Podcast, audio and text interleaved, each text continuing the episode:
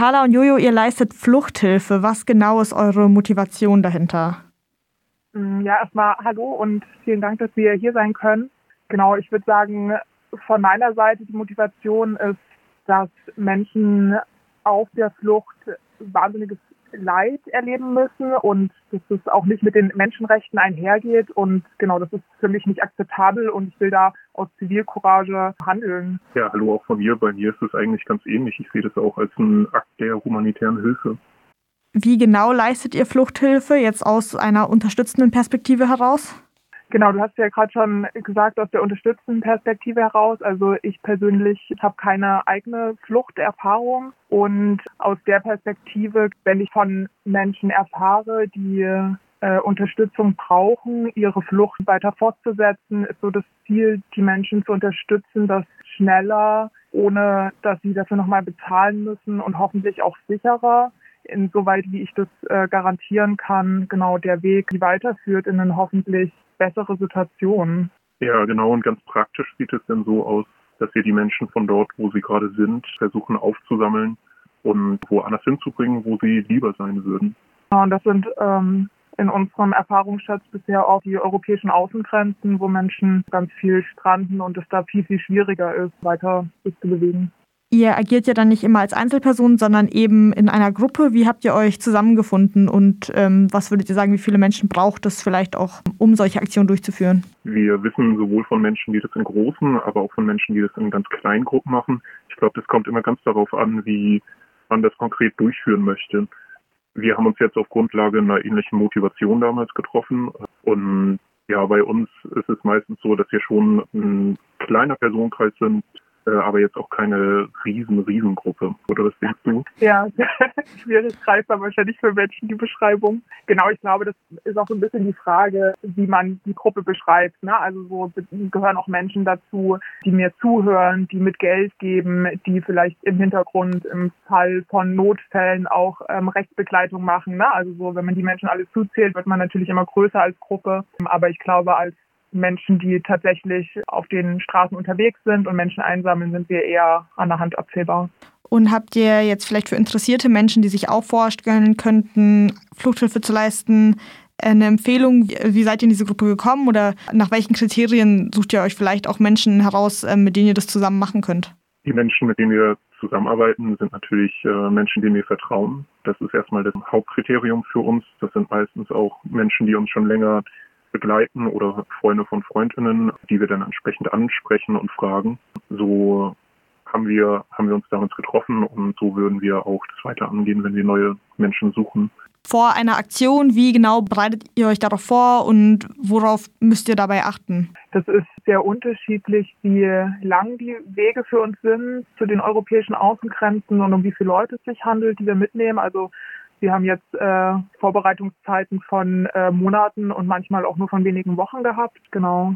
Auch viel damit zu tun, was wir schon an Vorwissen haben zu den Regionen, in denen wir unterwegs sind, ne? weil das ist auf jeden Fall immer sehr wichtig, dass wir möglichst ähm, viel lokales Wissen haben zu den Grenzen und den Kontrollen, weil wir um jeden Preis vermeiden wollen, aufgegriffen zu werden. Die ganze Aktion ist nur hilfreich, wenn Menschen dann an einem sicheren Ort sind. Ähm, das Ganze soll ja irgendwie gerade hier auch Lust machen, dass erstmal sichtbar ist das Thema von Fluchthilfe, aber dass sich Menschen auch denken, oh wow, das können wir irgendwie auch leisten. Also so, ich glaube, wenn es viele Fälle von Aufgriffen und Repressionen gibt, dann schreckt das eben ab und ja, ist schon wichtig, ne, dass wir sicher in Aktion sind. Hm. Und dann sind manchmal einfach Monate der Vorbereitung auch gut, die sollte man sich dann auch nehmen. Auf welche Aspekte geht ihr da konkret ein? Also ich denke jetzt zum Beispiel an Finanzen, also wie viele Ausgaben habt ihr und wofür oder auch bei der Planung der Strecke, wie werden alle Menschen mit einbezogen? Wir planen die Strecke sehr detailreich. Wir wissen äh, möglichst exakt, wann wir wo sind, äh, welche Straßen wir fahren, äh, was es für mögliche Kontrollen gibt genau, die Finanzen sind auf jeden Fall auch immer ein Thema, aber genau, also ich, ich sag mal, es hält sich in Grenzen, weil das, was man abdecken muss, sind Fahrtkosten, ne? also Sprit und vielleicht ein bisschen Essen, aber das ähm, sprengt jetzt eigentlich nicht, wenn man so in seinen Kreisen mal rumfragt, wer was spenden würde. Und was immer noch viel Vorbereitungszeit braucht, ist auch zu gucken, welche Menschen ähm, möchten wir begleiten und was ähm, sprechen die für Sprachen, um wirklich zu gewährleisten, dass die Menschen in ihrer Muttersprache gesagt bekommen, wer wir sind und ähm, wie die Strecke verläuft, wo wir sie hinbringen. Ne? Also dass es auch für die Menschen sich sicher anfühlt, sie Rückfragen stellen können. Und das ist zum Teil auch sehr aufwendig, die uns Fremdsprachen zu finden, damit das gut gedolmetscht werden kann. Jetzt habt ihr auch gerade schon die Menschen eben angesprochen, die ihr begleitet. Wie kommt ihr an die Kontakte? Ja, auch das ist von Aktion zu Aktion unterschiedlich. Manchmal sind es äh, Kontakte, die uns quasi über gemeinsame Bekannte zugespielt werden. Manchmal begeben wir uns aktiv auf die Suche nach ähm, Menschen, die Hilfe benötigen. Und das kann unter anderem halt auch so passieren, dass wir die Menschen, die wir äh, vielleicht schon mal äh, transportiert haben, dass wir die nochmal aufsuchen und fragen, ob die auch weitere Kontakte haben. Aber auch da gibt es, glaube ich, keinen generellen Anspruch zu sagen, dass wir das immer auf eine Weise machen. Wenn jetzt zum Beispiel eine Gruppe am Anfangspunkt wäre und zum ersten Mal diese Form von Fluchthilfe leisten würde, habt ihr da irgendeine Empfehlung, wie würden Menschen an Kontakte kommen? Ich denke, man kann, zum, wenn die Leute zum Beispiel selber schon mal in äh, Strukturen gearbeitet haben vor der europäischen Außengrenze, ne, dann hat man da vielleicht schon mal Kontakt zu Menschen gehabt, die da gestrandet sind, seit Monaten da vielleicht schon leben oder man fragt explizit diese, also Vertrauenspersonen in diesen Strukturen an. Oder man kann vielleicht auch in seiner Heimatstadt oder Ortschaft gucken, ne? gibt es da vielleicht Menschen mit Fluchterfahrung, die noch Familien, Bekannte, Freunde haben, die es noch nicht geschafft haben, die dringend Unterstützung brauchen. Ein Aspekt, der mich bei der Aktionsvorbereitung noch besonders interessieren würde, sind vielleicht mögliche Szenarien. Ich meine, es können ja durchaus auch Dinge schiefgehen. Bereitet ihr euch da irgendwie drauf vor? Geht ihr mögliche Szenarien durch und wie ihr dann in der Gruppe reagieren würdet? Ja, auf jeden Fall. Das machen wir schon. Allein auch dafür, dass wir alle miteinander während der Aktion ruhig bleiben können und uns vorbereitet fühlen, gehen wir Szenarien durch, wie kontrolliert werden, ähm, bei den Grenzübertritten insbesondere. Wir legen uns vorher Kontakte, insbesondere von Rechtsanwälten und Rechtsanwältinnen raus, die wir im Notfall kontaktieren könnten und haben auch quasi Vorkehrungen getroffen, falls sie beispielsweise von der Polizei festgehalten werden, wie damit dann umgegangen wird. Also wir ziehen quasi Menschen, die dort bleiben, wo wir starten, vertrauen, dass die dann im Falle unserer Nicht-Wiederkehr oder verspäteten Wiederkehr auch Support leisten können für uns. Wenn es dann konkret an die Aktion geht, worauf muss man da vor allem achten und vor allem auch, wie lange dauert ungefähr so eine Aktion? Ist wahrscheinlich ziemlich unterschiedlich, aber so als Richtwert vielleicht. Genau, also sehr unterschiedlich so an welche europäische Außengrenze wir gefahren sind. Hatten wir jetzt so Erfahrungen von zwei Wochen maximal bis nur 48 Stunden minimal. Genau, und hat auch viel damit zu tun, was auf dem Weg passiert. Zum einen kann es ja sein, dass wir unsere Freundinnen gar nicht treffen weil sie zum Beispiel gepushbackt werden und wir gar nicht zum ersten Treffen kommen. Es kann ein Autounfall passieren zwischendurch, ne, oder einfach eine Panne. Genau, das spielt alles schon eine Rolle. Und ich glaube, das ist auch voll wichtig, das haben wir gelernt, um so Pufferzeiten auch wirklich mitzudenken, damit man dann nach hinten raus nicht in Stress gerät äh, und womöglich irgendwie innerhalb einer Aktion abbrechen muss, weil das immer mit sehr viel Aufwand und Angst und auch Durcheinander besetzt ist.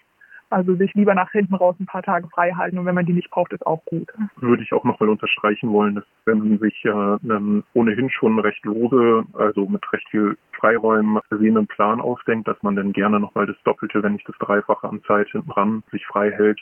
Denn in den Situationen, in die man sich da reinbegibt, da hat man sich meistens genügend Fragen zu stellen und genügend Sachen durchzudenken und genügend Stress, dass man dann nicht auch noch auf den, äh, auf den Kalender die ganze Zeit gucken muss.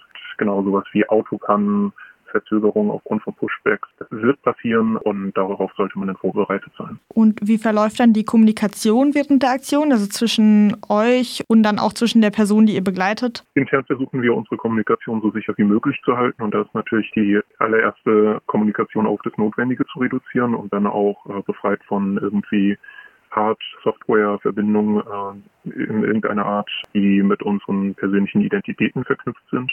Das ist gruppenintern natürlich mit einem bisschen Aufwand versehen, aber dennoch möglich, ohne größere Probleme. Äh, mit den Personen, die wir transportieren, versuchen wir das auch zu gewährleisten. Allerdings stellt sich das da natürlich deutlich schwieriger dar. Und da müssen wir dann auch Kompromisse aufgrund der Praktikabilität eingehen. Also da wird dann nochmal über Messenger geschrieben beispielsweise, die wir jetzt nicht gruppenintern nutzen würden. Aber dadurch, dass das ja hoffentlich ja nur sehr beschränkte Kontakte sind äh, und zeitlich nicht ausgedehnt, können denn unsere Kommunikationsinfrastruktur auch so auslegen, dass wir die Teile, die quasi so unsicher kontaminiert werden, dann auch quasi nur für diese Aktion benutzen und danach nicht wieder benutzen. Genau, vielleicht nochmal so als Orientierung, also warum es wichtig ist, die interne Kommunikation zu schützen, ist, weil es zu dem Vorwurf kommen kann, dass es sich um Schmuggel handelt. Und ein Kriterium von Schmuggel ist, sich zu organisieren. Und das wollen wir halt um jeden Preis vermeiden, so dass uns das unterstellt werden kann.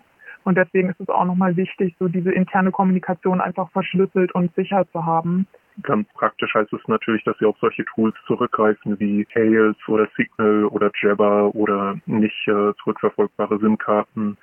Hardware im Sinne von Smartphones, die quasi nicht mit persönlichen Identitäten verknüpft ist. Dazu gibt es ja auch viele, viele Anleitungen, auch wo man sich von einem Einsteiger in ein Niveau schnell auf ein sicheres Niveau begeben kann. Und habt ihr auch Empfehlungen, wie reagiert werden kann im Falle von einer Polizeikontrolle während der Aktion? Also gab es äh, auch schon mehrfach und ich glaube, es ist sehr unterschiedlich, wie es Menschen dann auch geht oder wie auch die Polizistinnen reagieren. Bisher haben wir versucht, erstmal ruhig zu bleiben und normal zu antworten, aber erstmal jetzt nicht zu viele Infos rauszugeben. Und es ist tatsächlich auch schon passiert, dass wir so aus Polizeikontrollen rausgekommen sind, weil wir eben normale, unverdächtige Menschen waren in dem Moment. Natürlich gab es auch Momente, wo das äh, nicht geklappt hat und dann ist bei uns gerade so keine weiteren Aussagen tätigen, die festgehalten werden, einfach der Erfahrung heraus, dass man dem nicht vertrauen kann und im Zweifel werden uns die Worte im Mund umgedreht und dann lieber nichts sagen und dann auf unsere Anwältinnen im Hintergrund setzen? Ja, ich denke, es ist auch wichtig, zuerst mal sich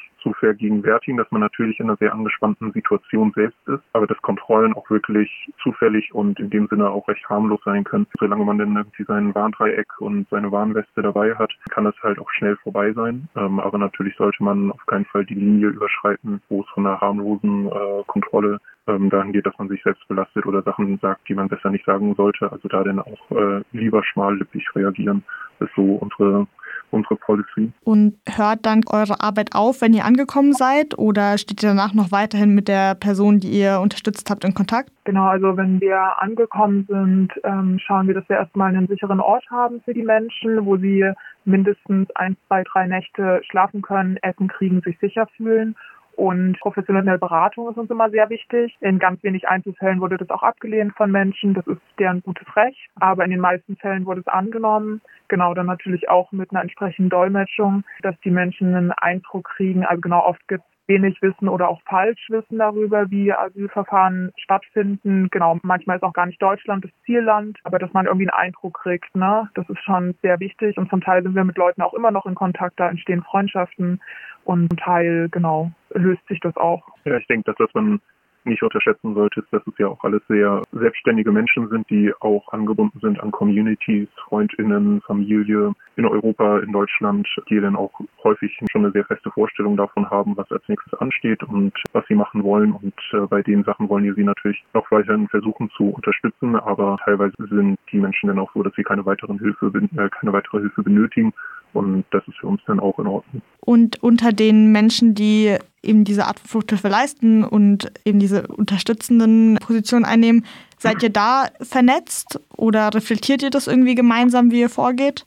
Also genau, wir sind schon eine Kerngruppe von Menschen, die schon viel miteinander reden und genau explizite Aktionsthemen durchsprechen. Wir auch natürlich äh, Sozialpläne haben, weil das alles irgendwie sehr aufwühlend und intensiv ist und man da auch gucken muss, wie man miteinander umgeht, damit man einfach nachhaltig und langfristig miteinander arbeiten kann. Und im besten Fall entstehen auch Freundschaften zwischen uns. Das ist also zumindest für mich persönlich auch wichtig ist, das als Teil der Arbeit zu begreifen. Die Aufarbeitung und auch die gegenseitige emotionale Unterstützung, die man sich leistet, dass es nicht so abgetan wird als etwas, was lästig ist, äh, sondern dass es ein ja, ganz ursprünglicher Teil der Arbeit auch ist. Das versuchen wir auch bei allen Aktionen so mit einzubauen. Noch als letzte Frage, wie ordnet ihr eure Aktionen politisch ein und wie habt ihr euch gerade für diese Aktionsform dann auch entschieden?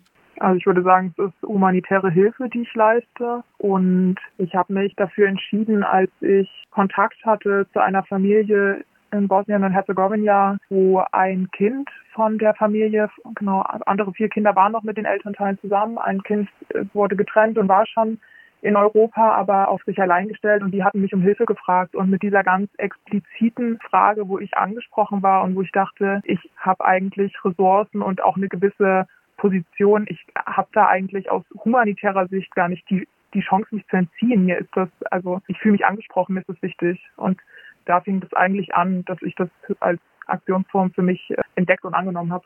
Für mich ist es auf der einen Seite natürlich auch eine, eine Verpflichtung, ähm, eigene Privilegien und Ressourcen zu teilen. Auf der anderen Seite ist es für mich auch politisch insofern konnotiert, als dass ich eine Festung Europa und eine Grenzsicherung mit Zäunen, Stacheldraht und Frontex natürlich ablehne. Aber vorwiegend ist es für mich auch ein, ein Akt der humanitären Solidarität.